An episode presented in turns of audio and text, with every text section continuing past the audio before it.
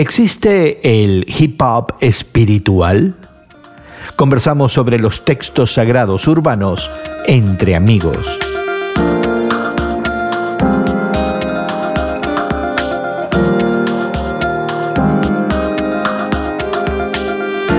Gracias por acompañarnos entre amigos, esta conversación semanal sobre la fe cristiana y el mundo contemporáneo. Te saluda tu amigo Gerson García, hoy en la compañía de Guillermo Serrano. Y hoy conversamos sobre la espiritualidad urbana del hip hop y la idea de contextualizar el mensaje del Evangelio en formas muy, muy contemporáneas y quizás para gente que vive en las grandes ciudades y sobre todo muy jóvenes. Pero antes te invitamos a suscribirte a este podcast que encontrarás en tu plataforma de podcast favorita. Un reciente artículo publicado por el portal de Conversation nos llamó la atención porque habla de la espiritualidad del hip hop, esa forma musical que añade al rap eh, ciertos ritmos electrónicos y que es muy popular y de hecho tiene su origen en la cultura urbana afroamericana y latina de los Estados Unidos. Nos llamó la atención porque quizás para muchos de nosotros la posibilidad de una espiritualidad que se añade a una cultura tan particular, tan específica y sobre todo, Guillermo, tan removida de nuestra experiencia litúrgica y de nuestra experiencia eh, cristiana, especialmente para la clase media en el mundo desarrollado, ¿no? Muchos de nosotros no somos eh, cristianos del hip hop. No, no, definitivamente no en mi caso porque estoy aprendiendo a entender un poco que el Evangelio en su libertad para poder alcanzar las personas en distintas culturas, etnias y, razas, como solíamos llamar antes a las etnias, eh, tiene la libertad y el dinamismo de llegar con su propio mensaje y las personas lo adoptan o, o, se adaptan a este mensaje de acuerdo a su propia cultura, sus propias comidas, su propia música, su propia forma de ser. Y esto realmente como que rompe un poco lo que era la idea tradicional de lo que era a lo mejor un servicio religioso, lo que era una comunidad de fe, todo este tipo de cosas, ha llegado de una manera tan grande que me recuerda un versículo bíblico que dice que de repente el Espíritu se manifestó como un viento recio y nosotros pareciera que, que, lo estamos recién mirando. ¿eh? Y el viento recio muchas veces no es, no es algo grato, ¿verdad? Nos pilla de sorpresa y realmente pudiera incluso trastornar muchas cosas. Y yo creo que cuando vemos noticias como esta, de estas nuevas sensitividades que se perciben ahora en el orden espiritual de muchos raguetoneros, de muchos cantantes de rap, de muchos artistas que cultivan este género del hip hop, nos llama mucho la atención porque culturalmente lo hemos asociado a la vida callejera, a la vida urbana, a la vida del barrio bajo, ¿no? En Estados Unidos incluso se habla del gueto urbano, ¿no? Eh, nunca hubiéramos pensado de que de pronto eh, estas nuevas sensitividades espirituales pudieran aparecer en un género como este y sin embargo aparecen, lo cual nos sorprende eh, bastante, ¿no? Bueno, lo mismo ocurrió hace muchas décadas atrás cuando los que ejecutaban la música de jazz, por ejemplo, comenzaron a incorporar melodías, letras y, formas cristianas a la música de jazz que causó realmente algún tipo de escándalo en su momento, porque no se podía concebir que este tipo de música pudiera traer también un mensaje espiritual. Y resulta que así fue. Es decir, eh, se metió en muchas de las iglesias, congregaciones, centros de fe, y al final fue más o menos aceptado, pero con algunas reservas, en algunos casos que duran hasta el día de hoy. Y sin embargo, con esta cultura del hip hop, por ejemplo, nos encontramos con música y letra, que a veces tienen bastante que decir y bastante que yo diría desafiar a la forma como nosotros tradicionalmente miramos esta cuestión, ¿no? Ya, definitivamente, yo creo que esa es una de las características principales de este tipo de, género, ¿no?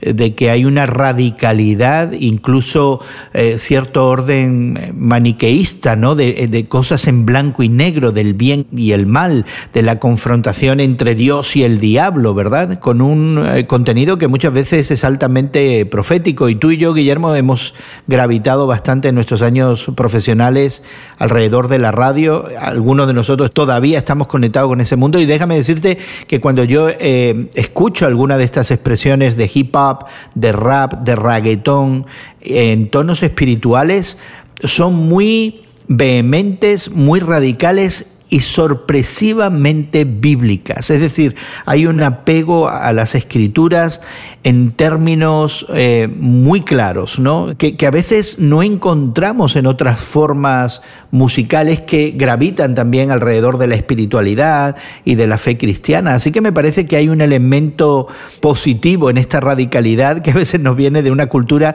de denuncia, ¿verdad? Que surge de lugares marginales y que muestra a la sociedad eh, en general situaciones que serían impensables para la mayoría de nosotros. Así que hay algo bueno, refrescante en todo esto, me da la impresión. Antes decías, eh, Gerson, que se asociaba mucho de, este tipo de música con las cuestiones suburbanas o urbanas, es decir, prácticamente en lo que es la ciudad, pero en sus esferas, ¿no? En, su, en sus barrios. Y resulta que en realidad a veces el mensaje espiritual se conecta más con la gente de barrio. Me recuerdo, por ejemplo, a, a, grandes evangelistas del pasado que fueron a la ciudad donde estaba la gente para compartir las buenas nuevas, como fue Moody, ¿no? Quien, siendo una persona total y absolutamente común, eh, sin grandes estudios teológicos ni nada por el estilo, él sintió la necesidad de ir al barrio, de ir a la gente para poder hablarles de una necesidad espiritual que ellos tenían. Es decir, pareciera que la cosa viene de vuelta y ahora a través de la música, a través de estos músicos, que en algún momento nosotros los miramos con mucha sospecha, tienen a lo mejor un mensaje que es mucho más evidente y más claro, porque ellos están viviendo una situación a veces de rechazo, una situación en la que se sienten excluidos de lo que es la sociedad y la única manera cómo se pueden conectar, a lo mejor es a través de un mensaje musical en su estilo, mm. a su ritmo, y que nosotros deberíamos considerar más seriamente. Ya, una de las cuestiones que me llama la atención de nuestra reacción eh, en términos de la cristiandad eh, general a expresiones eh, tremendamente conectadas a un fenómeno cultural en particular, es esa resistencia que tenemos muchos de nosotros. ¿no? Estabas hablando del evangelista Moody en sus comienzos y su interés por alcanzar eh, las personas marginales en las calles de Chicago de los 1800 y sin embargo, él fue altamente criticado y descalificado por esa iniciativa de contextualizar un mensaje para personas que no participaban normalmente de la religión. Y creo que si nos vamos en la historia, Guillermo, encontramos que cada vez que hay un acto de contextualización del mensaje, impulsado por un interés de hacer que ese mensaje del Evangelio sea claro, sea entendible, sea relevante para una comunidad, para un grupo, particular, para un tiempo, una época en concreto, siempre hay algún tipo de, de, crítica. Y creo que podemos remontarnos incluso a la iniciativa de San Jerónimo con la Vulgata Latina, que fue ampliamente criticada, ¿verdad? Cuando el idioma de los evangelios, de los textos bíblicos, era el griego. Y sin embargo, aquí tenemos a alguien haciendo una traducción a una lengua vernácula. Y no digamos de las traducciones que después llegaron en el Renacimiento a todas las lenguas vernáculas europeas de la Biblia y todas fueron ampliamente criticadas porque abandonaban los lenguajes sagrados del latín y del, y del griego. Y me da la impresión que cada vez que en la iglesia tenemos este movimiento hacia la contextualización, hacia presentar el mensaje del Evangelio para que la gente lo entienda en sus propios términos, eh, la iglesia en general no lo recibe bien.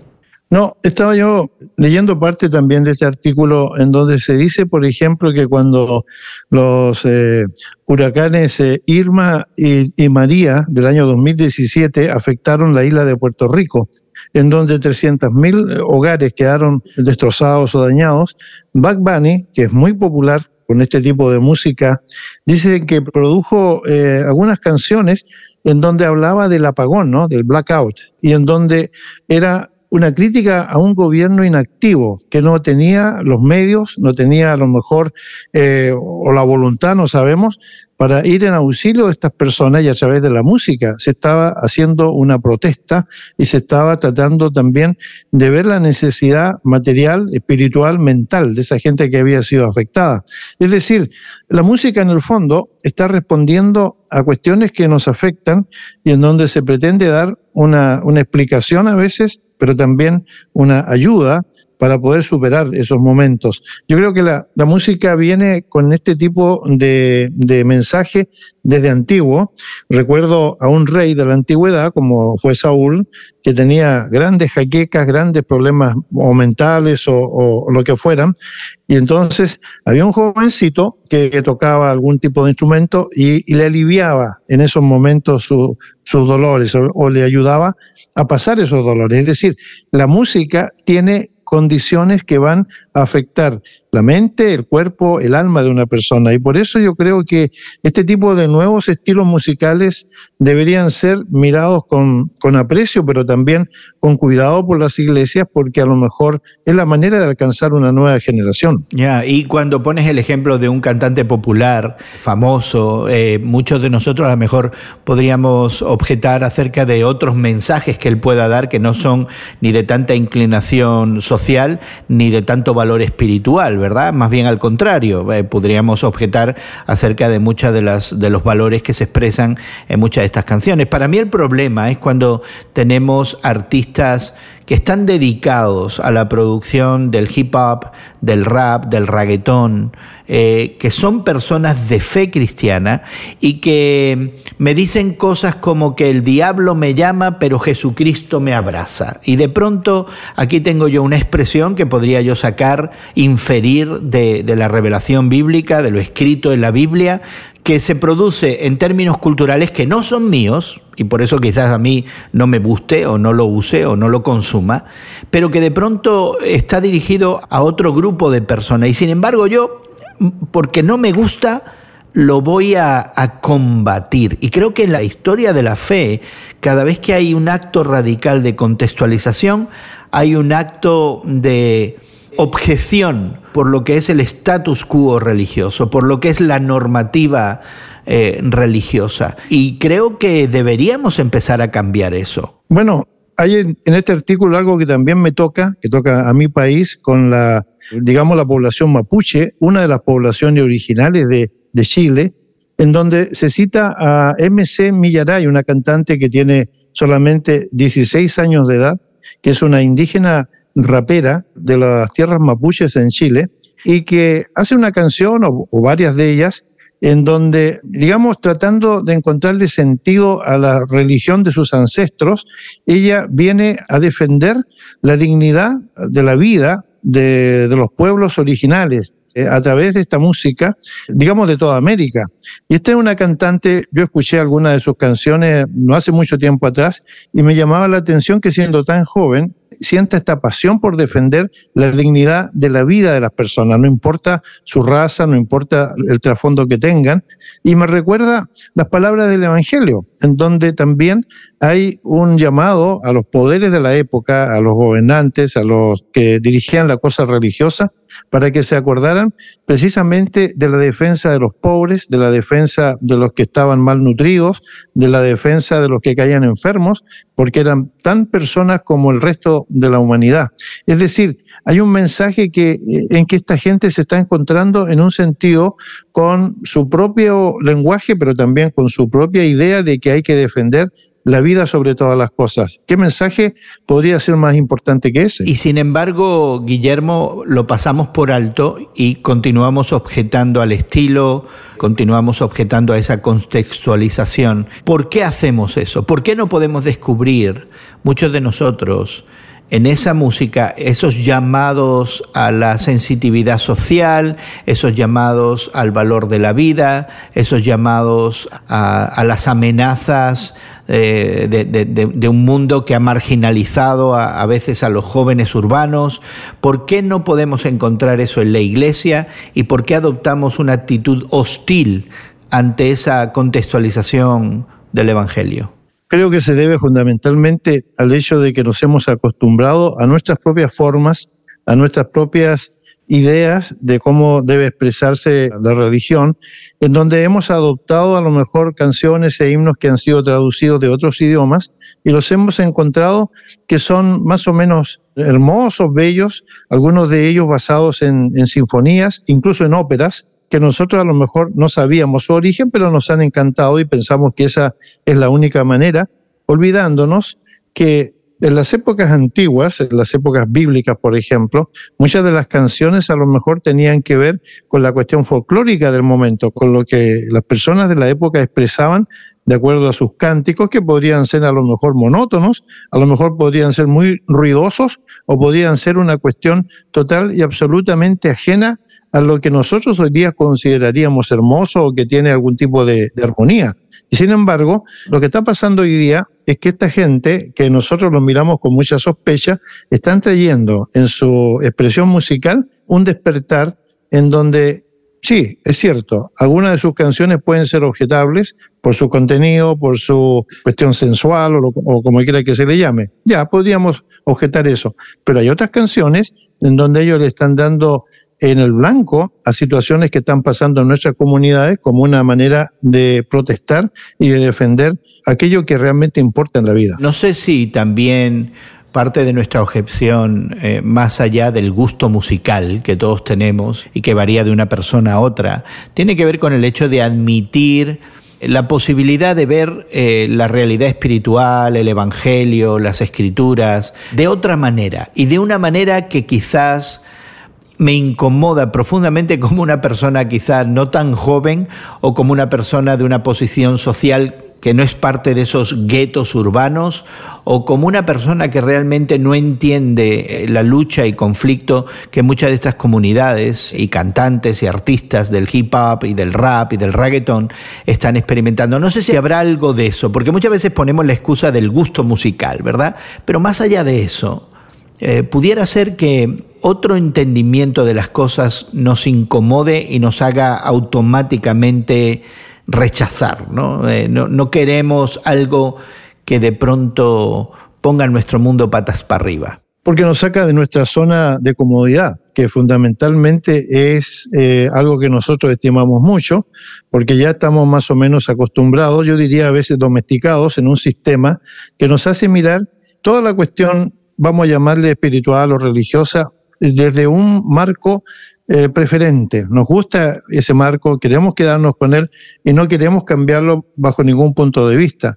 Sin embargo, la nueva generación, los jóvenes que vienen ahora detrás de nosotros, después de nosotros, y los más jóvenes todavía, ellos tienen otra idea y quieren de alguna manera expresar su espiritualidad, su religiosidad de una manera distinta y a veces eso nos produce un poco de violencia porque va contra los sistemas litúrgicos, contra las cuestiones que están más o menos ya entronizadas en la vida religiosa, por ejemplo. Y yo creo que eso es lo que nos incomoda.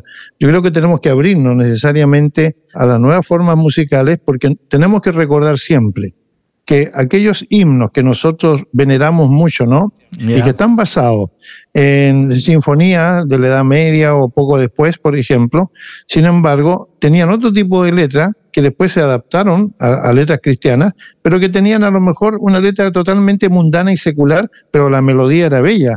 Y entonces nosotros le cambiamos la lírica para que sonara más cristiana. Y sin embargo, en algunos casos, mucha de la letra de los antiguos himnos eh, que nosotros veneramos no tenía nada que ver con una cuestión cristiana. Sin embargo, hacemos ese, hemos hecho ese cambio. ¿Por qué no podemos hacer este cambio ahora? Ya, de hecho se cuenta en la historia, Guillermo, que Johann Sebastian Bach, que fue uno de los precursores en las escalas armónicas y de las estructuras armónicas, sus, sus, obras son estudios de armonía y de contrapunto, ¿verdad?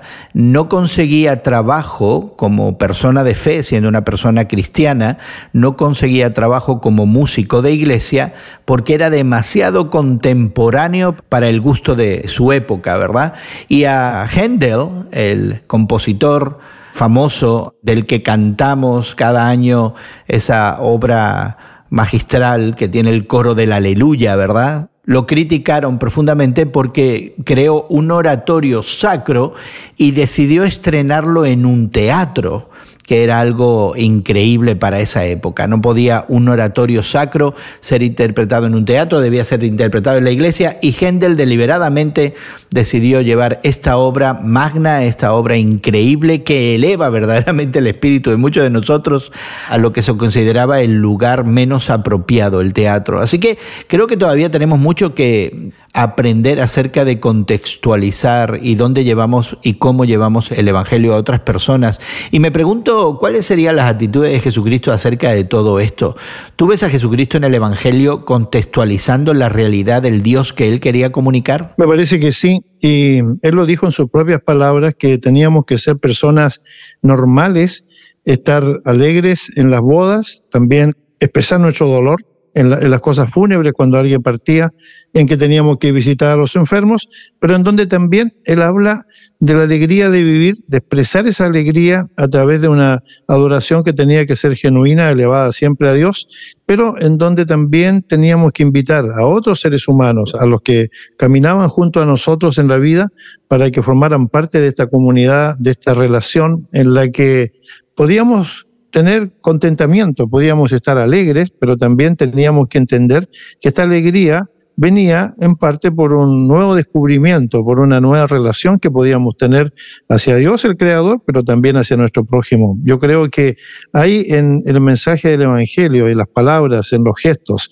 en el ejemplo de Jesucristo, una vida normal, una vida en donde la persona forma parte de la comunidad con todas sus cosas, con sus aciertos y sus hierros, pero en donde el mensaje que es fundamental tiene que permanecer siempre. Pues ahí lo tienes y verdaderamente quisiéramos invitarte a explorar más acerca de estas formas de llevar el Evangelio contextualizado para que haya un entendimiento más claro de las ofertas de Jesucristo a un mundo contemporáneo.